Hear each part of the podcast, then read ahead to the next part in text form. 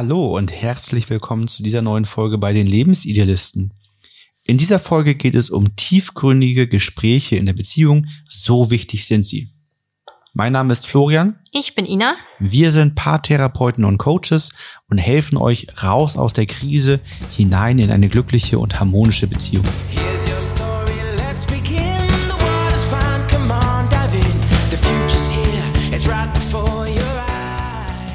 Tiefgründige Gespräche, ein sehr vielleicht auf den ersten Eindruck schweres Thema, was wir diese Woche haben. Aber wenn man vielleicht schon länger in einer Beziehung mit dem Partner oder Partnerin ist, hat man sich schon aneinander gewöhnt, hat gemeinsame Routinen entwickelt, man hat schon über gemeinsame Lebensziele, Träume oder die Zukunft gesprochen. Und man denkt, dass man vielleicht bereits alles Wichtige übereinander weiß. Trotzdem haben aber natürlich ganz viele den Wunsch, den Partner, die Partnerin noch tiefer kennenzulernen. Und wir verraten euch in dieser Folge mehr zu dem Thema und zeigen euch, welche Fragen euch noch enger zusammenbringen und wie ihr es schafft, tiefgründige und harmonische Gespräche zu führen. Ich habe gerade über deinen Satz nochmal nachgedacht, dass man sich auch innerhalb der Partnerschaft noch tiefer kennenlernen möchte. Hab da kurz. Hast du für dich überlegt, mal kurz überlegt, so ob das wirklich so ist? ja, ob das so so passend ist. Aber ich habe dann auch wieder gerade, ich habe so drüber nachgedacht, dass ähm, auch innerhalb der Beziehung, gerade wenn man langjährig zusammen ist, man ja auch verschiedenste Lebensphasen durchläuft. Oh, ja. Es verändern sich die Werte, es verändert sich der Sinn, den man vielleicht gerade für diesen Lebensabschnitt verspürt. Es verändern sich Jobs, man zieht um, man hat neue Freundeskreise. Es verändert sich ja ganz vieles im Leben. Dann auf einmal hat man vielleicht ein Kind und und so ändert sich ja immer wieder was. Und wenn man nur die erste Kennenlernphase vielleicht tiefgründige Gespräche hatte und glaubt, damit alles erschlossen zu haben und dann braucht man das nicht mehr, dann wird man ja ganz viel danach verpassen. Ne? Ich finde auch, dass man einfach mit der Zeit auch, also man ganz selbst im Leben immer wieder neue Erkenntnisse hat, weil man immer wieder neuen Blickwinkel auf sein eigenes Leben einnimmt und dass das einfach was ganz Besonderes ist, wo man gerne den Partner auch mitnehmen darf. Also man hat ja, also bei mir ist es jedenfalls so, dass ich ganz oft so durch verschiedene Ereignisse, aber auch einfach dadurch, wie sich das Leben entwickelt, immer mal wieder so Aha-Momente habe und denk so, ah, okay, habe ich vor ein paar Jahren anders drüber gedacht oder war mir nicht so klar, hatte ich nicht so im Fokus, ist jetzt ganz spannend. Und dass ich dann ja auch oft mit dir das Gespräch suche und sage, äh, guck mal, da habe ich mal letztens drüber nachgedacht. Ähm, und das ja auch wieder verbinden kann. Also das Gefühl von emotionaler Nähe schaffen kann, dass man sagt, ähm, ich weiß, worüber der andere denkt, wie der andere fühlt und sich gemeinsam auf dem Weg nicht verliert. Ja, es ist ganz häufig ein Thema im Coaching bei uns. Ne, diese qualitativ hochwertige Zeit miteinander, um intensive Gespräche zu führen. Diese Zeit nehmen sich dann doch viele Paare nicht. Ne? Also ähm, man beschreibt häufig, dass man zu kaputt wäre abends, dass genau. man nicht weiß, was man sagen soll. Dass man zusammen ja. Fernsehen eher guckt, jeder abschaltet, jeder aufs Handy guckt. Ja, also die Medienzeit durchschnittlich, die, die, die steigt bei uns allen kontinuierlich an. Und ich habe gar keine aktuellen Zahlen im Kopf, wie viel sich Paare wo wir so durchschnittlich am Tag miteinander unterhalten. Ich weiß, dass Zahlen, die schon eine Weile her sind, irgendwie bei 15 Minuten, 20 Minuten am Tag liegen. Aber viel mehr das war das, glaube ich, Das ist ganz schön erschreckend wenig, ne? Wenn man jetzt mal die eigenen Medienzeiten vielleicht zum Hinterkopf hat, ist das ganz schön erschreckend wenig. Ich glaube, bei vielen Paaren liegt das auch daran, dass sich da ein, ähm, ja, so eine Gewöhnung oder eine, ja, schlechtere Routine eingeschlichen hat. Ähm, vielleicht war einer die Kinder abends noch ins Bett bringt und dabei einschläft oder äh, irgendwie abends einer länger arbeitet, was auch immer, dass man dann zusammenkommt, häufig ja dann abends, mit relativ wenig Energie und dann die Priorität so auf sich selber hat, also auf die Ressourcen, dass man sagt, ah, ich möchte jetzt eigentlich nicht mehr äh, groß sprechen, ich möchte gleich schlafen gehen, ich bin müde. Und dass dieses ins Gespräch kommen immer weniger wird. Ja, man, man kann natürlich auf sehr viele Arten miteinander kommunizieren. Wir haben jetzt WhatsApp, Telefon, man kann sich direkt miteinander unterhalten. Es gibt viele Möglichkeiten. Und ich, ich denke, dass, so erlebe ich das in den Coachings, dass viele Paare ähm, kommunizieren über äh, das, was so im Leben gerade gebraucht wird, also in Form von Selbstverwaltung oder Mhm. Familienverwaltung. Und das ist dann auch das, was die Paare beschreiben, wenn sie sagen, wir sind ein gutes Team, wir kriegen irgendwie die Erziehung geregelt, wir haben die Jobs geregelt, der Haushalt läuft und so. Also wir sind ein gutes Team, das läuft, aber irgendwie, wir haben uns so ein bisschen verloren. Und das sind dann diese tiefgründigen Gespräche, die nicht mehr da sind Ja. ne, auch nicht über Gefühle. Ich habe jetzt gerade ein paar im Intensivcoaching gehabt. Ähm, da ging es auch um das Thema Kommunikation, aber nur ähm, um die Gefühle. Also Mhm. gute wie negative Gefühle. Und ansonsten unterhalten sie sich darüber, wie äh, deren äh, Alltag durchgeplant ist, strukturiert ist, unterhalten sich auch über ähm, andere Themen, die sie interessieren, also hören mal einen Podcast und schnacken darüber oder über politisches oder was sie sonst so interessiert, aber nicht über die beiden selbst, ne? Und was da im Leben sich so verändert. Also so die Frage, wie geht's dir eigentlich? Was beschäftigt dich? Genau, das fragen die sich nicht. Mhm. Das haben sie, haben sie nicht gemacht. Das haben sie beide in ihren, ähm, das haben sie beide bei den Eltern so nicht gesehen Mhm. und haben tatsächlich erst äh, dann später im Leben gemerkt, dass das wichtig ist. Also da gab es so die ersten zehn Jahre in der Beziehung, war alles gut, so gefühlt, passte das. Und da war gar nicht die Erkenntnis da, dass es wichtig wäre, über Gefühle zu sprechen. Das kam erst später auf, als sich dann ungute Gefühle gesteigert haben und die beiden merkten, dass irgendwie funktioniert das so nicht, wenn wir da nicht drüber reden. Ja. Dieses Aufstauen ist etwas, das die, diese Gefühle sind nicht da und sind dann auf einmal weg und da wächst Gras drüber, sondern das staut sich auf. Mhm. Das Fass wird voller. Und da haben sie gemerkt, das kann nicht gut sein. Wenn das Fass immer voller wird, da muss man irgendwie drüber reden und ja Lösungen für finden, dass dieses Fass nicht irgendwann überläuft. Da haben sie dann für sich gemerkt, dass man anscheinend über Gefühle sprechen sollte und dass das sehr hilfreich für die Beziehung ist. Und die haben es eben tatsächlich einfach nicht anders gelernt. Ne? Die Folge davon ist, dass die tiefgründigen Gespräche auf Dauer an Relevanz in der Beziehung verlieren. Und dann entsteht natürlich sowas wie Unzufriedenheit, Trauer, ähm, hat das Gefühl, der andere hat gar kein Interesse mehr an einem wirklich. Ähm, man vermisst vielleicht natürlich auch die tiefgründigen Gespräche, weiß aber auch nicht so genau, wie man sie hervorrufen kann, ist vielleicht auch so ein bisschen ähm, traurig darüber, dass man selber nicht die Initiative ergreifen kann oder das Gefühl hat, das hervorbringen zu können. Ein weiteres Gefühl kann auch Wut über die Entwicklung der Beziehung sein. Das heißt, man möchte nicht, dass Austausch mit dem Partner oder mit der Partnerin abnimmt. Aber man ist halt in so einer Pattsituation, dass man denkt, okay, wir haben uns da auf diesem Weg schon vor längerer Zeit irgendwie verloren.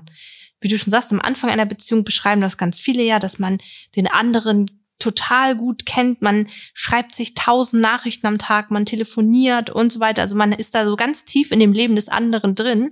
Und jetzt hat man vielleicht das Gefühl, dass man sagt, ja, wir, wir, wir haben den Alltag zusammen und wir sind auch eine Familie oder eine Partnerschaft, aber wirklich kennen und ähm, da kennt meine Mutter oder meine Schwester oder meine Freundin oder mein Kumpel mich viel besser. Wir haben uns irgendwie verloren. Ja, um mal zu schauen, wie wir jetzt in die tiefgründigen Gespräche einsteigen, haben wir uns zwei Dinge überlegt. Das eine ist, dass wir eine ganze Reihe von Fragen ähm, zusammengestellt haben, die man in der Beziehung sich stellen kann, um tiefer, ähm, um, um in tiefere Gespräche einzutauchen. Äh, und dann haben wir noch einige Tipps für euch, ne, wie ihr vielleicht auch den passenden Rahmen schafft, um tiefgründigere Gespräche zu führen.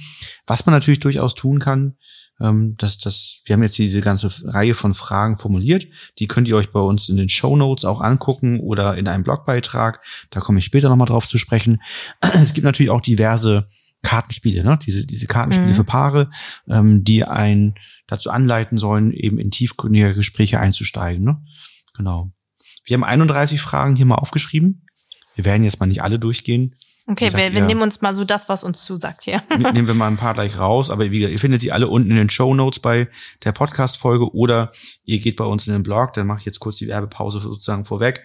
Da haben wir ähm, einen Blogbeitrag, der nennt sich Fragen für eine glückliche Beziehung. So führt ihr ehrliche und tiefgründige Gespräche.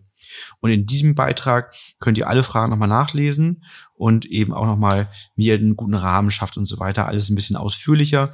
Also wenn ihr Lust habt, dort einzusteigen und euch so die, die, die Unterstützung fehlt oder ihr nicht wisst genau, wo ihr da ansetzen sollt, dann habt ihr hier 31 Fragen schon mal, mit denen ihr beginnen könntet und die ihr nach und nach durchgehen könnt. Ja, was spricht dich an? Ich finde die eine Frage ganz spannend. Ähm, eigentlich die erste Frage, wie schaffe ich es, dir ein gutes Gefühl zu geben? Ich finde, das ist eine sehr schöne Frage, weil dieses, also ein, ein gutes Gefühl geben, das kann ja auf verschiedenen Ebenen stattfinden.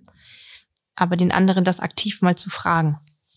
Da würden mir gleich die Sprachen der Liebe einfallen. Mhm, zum Beispiel. Das wäre ja etwas, auf das man da tiefer eingehen könnte.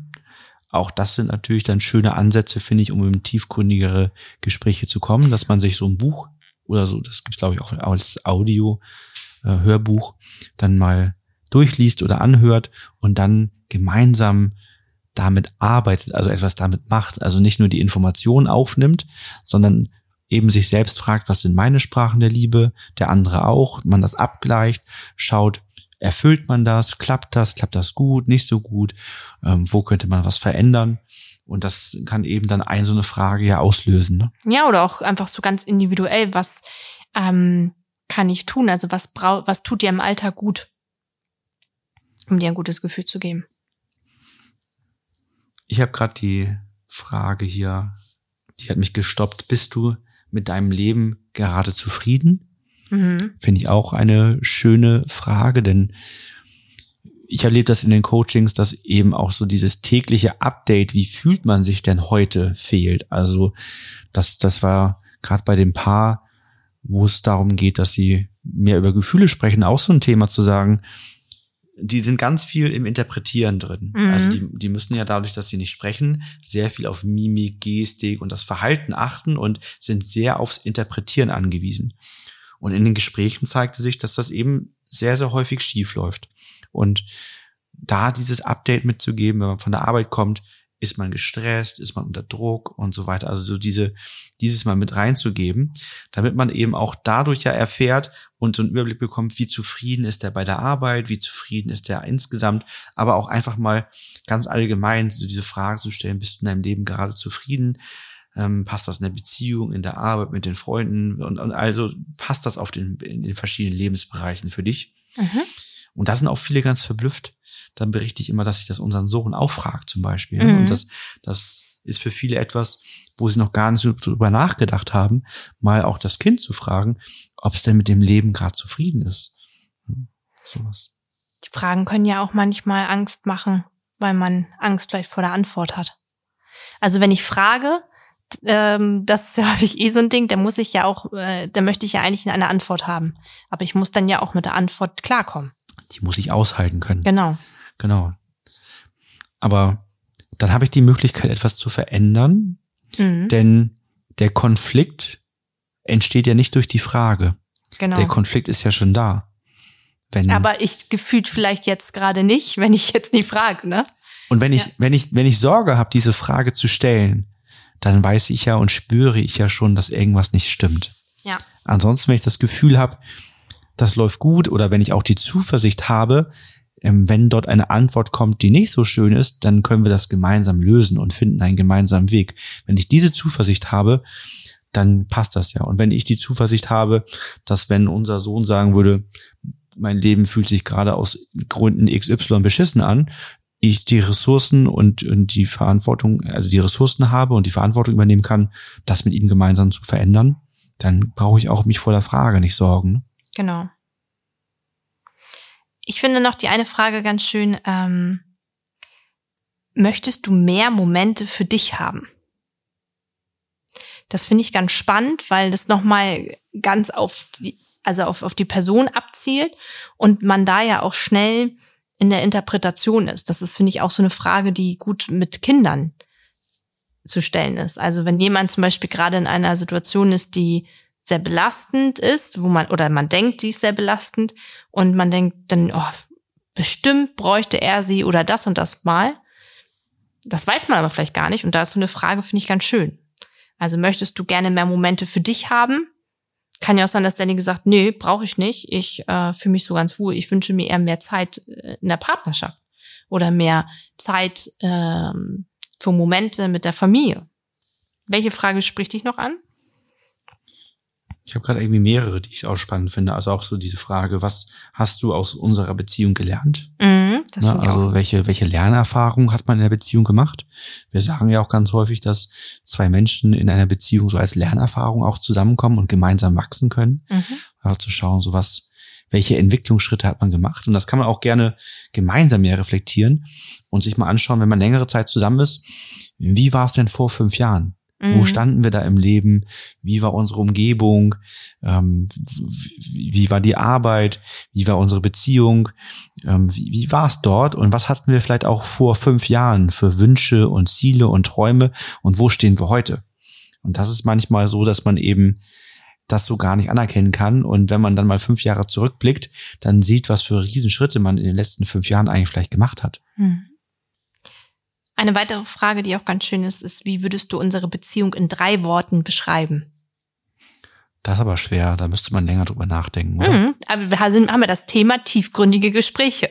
Also das darf ja auch dann mal sein, etwas, wo man vielleicht mal drüber nachdenkt. Und vielleicht fallen dann ja auch ganz spontan drei Sachen ein, ne? Jetzt überlegst du die ganze Zeit, wie du unsere Beziehung in drei Worten beschreiben würdest, oder? Nee, ich überlege gerade, wie das ein Paar jetzt machen würde, was mitten in der Krise steckt und in drei Worten die Beziehung beschreiben soll. Das kann auch schiefgehen. Naja, Also, man kann, ähm, man kann ja auch ähm, zum Beispiel das so beschreiben, dass man sagt, herausfordernd oder ein gutes Team, unterschiedlich. Nehmen wir noch eine letzte Frage raus. Das ist auch äh, eine Frage, die im Coaching, im Intensivcoaching eine Rolle spielte. Was macht eine glückliche Beziehung für dich aus? Mhm. Das haben wir nämlich gemeinsam gebaut. Ja, eine, die Wunschbeziehung, weil es ging um trennen ja oder nein, zusammenbleiben ja oder nein. Und beide hatten sich, ähm, einer mehr als der andere, darum Gedanken gemacht, was alles passieren würde, wenn man sich trennt und wie dieser Weg wohl aussehen würde. Aber haben sich nicht intensiv Gedanken darüber gemacht, wie es denn wäre, wenn man zusammenbleibt und wie die Beziehung aussehen müsste, damit sie sich gut anfühlt, damit alles glücklich und harmonisch verläuft. Also wie ist eigentlich eine Wunschbeziehung? Und da sind wir jetzt ja bei so Themen drin, so aus der Persönlichkeitsentwicklung, so ein Vision Board oder so könnte man ja, Ja. auch machen, dass man eben sich, sich visualisiert und sich vor Augen führt, wie sieht denn die Wunschbeziehung aus, damit so mein Unterbewusstsein mich da auch hinführen kann. Denn nur Mhm. wenn ich das irgendwie für mich auch greifbar mache, beschreiben kann, ein Bild vor Augen habe, wie sich das denn anfühlt und wie das aussieht, wenn ich eine glückliche und harmonische Beziehung führe, erst dann kann ich ja erst diesen Weg einschlagen. Genau, das ist zum Beispiel wie die Frage, ne? Was sind deine Ziele? Was ist deine Vision fürs Leben? Also ihr seht, jede von den Fragen kann in eine unterschiedliche Tiefe gehen. Man kann über viele Sachen sehr ausführlich sprechen. Man kann schauen, welche Schwerpunkte möchte man in den Fragen setzen und ähm, ja, hat dann vielleicht einige Abende, die man mit diesen Fragen auch füllen kann. Ja, lass uns noch etwas zum Rahmen mitgeben.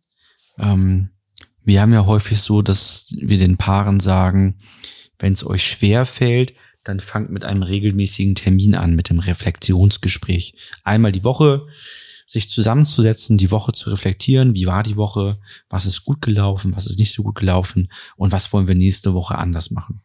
Was wollen wir nächste Woche verändern, damit es uns noch besser in der Beziehung geht. Und da kann man natürlich durchaus immer nochmal zusätzlich sich ein Thema oder so eine Frage hervornehmen und jedes Mal eine Frage oder ein Thema ähm, nutzen in diesem Gespräch. Und dafür haben wir nochmal fünf Tipps rausgesucht, was ihr machen könnt. Den einen sehe ich gerade, habe ich schon genannt. Genau. Termin vereinbaren. Also bleiben noch vier. Genau. Ähm, Termin vereinbaren, ruhige Atmosphäre hatten wir, Störfaktoren verhindern. Also bei so einem Gesprächen ist es natürlich nicht schön, wenn dauernd ein Handy piept oder äh, der Fernseher nebenbei läuft. Da ist natürlich schon äh, ein gewisser Rahmen äh, förderlich. Man soll sich ähm, nicht gestört fühlen, man soll eine gemütliche Atmosphäre haben. Genau.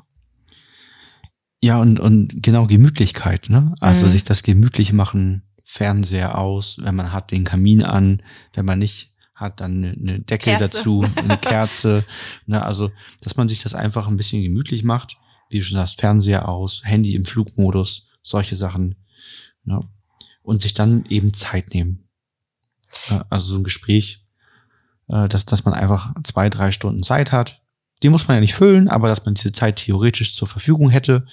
Und wenn man ähm, nach, nach weniger Zeit sagt, Mensch, das war ein wunderschönes Gespräch, das hat uns beide weitergebracht, toll, wie die letzte Woche gelaufen ist und ich bin motiviert für die nächste Woche, dann, dann kann man ja immer auch schauen, wie man den Abend ausklingen lässt und äh, im Zweifelsfall immer noch eine Runde Netflix gucken, was auch immer. Man kann ja auch so ein Gespräch führen, wenn man äh, unterwegs ist, also wenn man Spaziergang macht. Ne, dass man sich vielleicht vorab so zwei Fragen überlegt, wenn man das Gefühl ah, wir kommen nicht ins Gespräch rein, das ist so eine Stotterei oder so. Das fällt schwer, dass man, was ich, wenn man einen Hund hat, einen Spaziergang mit dem Hund macht oder am See ohne spazieren geht. Ähm, vielen Menschen fällt es einfach deutlich leichter zu sprechen in Bewegung. Ähm, das ist ja immer auch so eine Sache, die liest man immer gerne, dass Menschen in Bewegung besser sprechen und denken können. Aber es ist auch, glaube ich, eine Sache, weil man sich nicht gegenüber sitzt und so anstarrt wie am Tisch, sondern weil man, wenn man in Bewegung ist, man kann noch mal woanders hingucken, man hat wieder das Gefühl, man kann die Gedanken ein bisschen schweifen lassen. Da fühlt sich auch eine Gesprächspause nicht so komisch an wie am Tisch.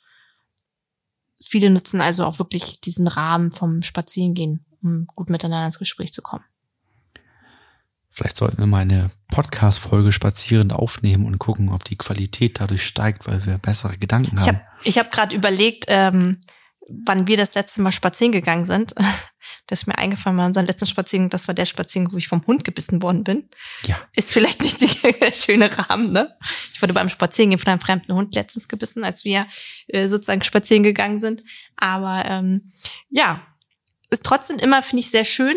Gerade auch für Eltern mit kleinen Kindern, die zum Beispiel mittags noch schlafen, in der Karre oder im Kinderwagen, ist das doch immer so Sachen, die sich gut verknüpfen lassen, wenn man sagt, man geht eh draußen spazieren.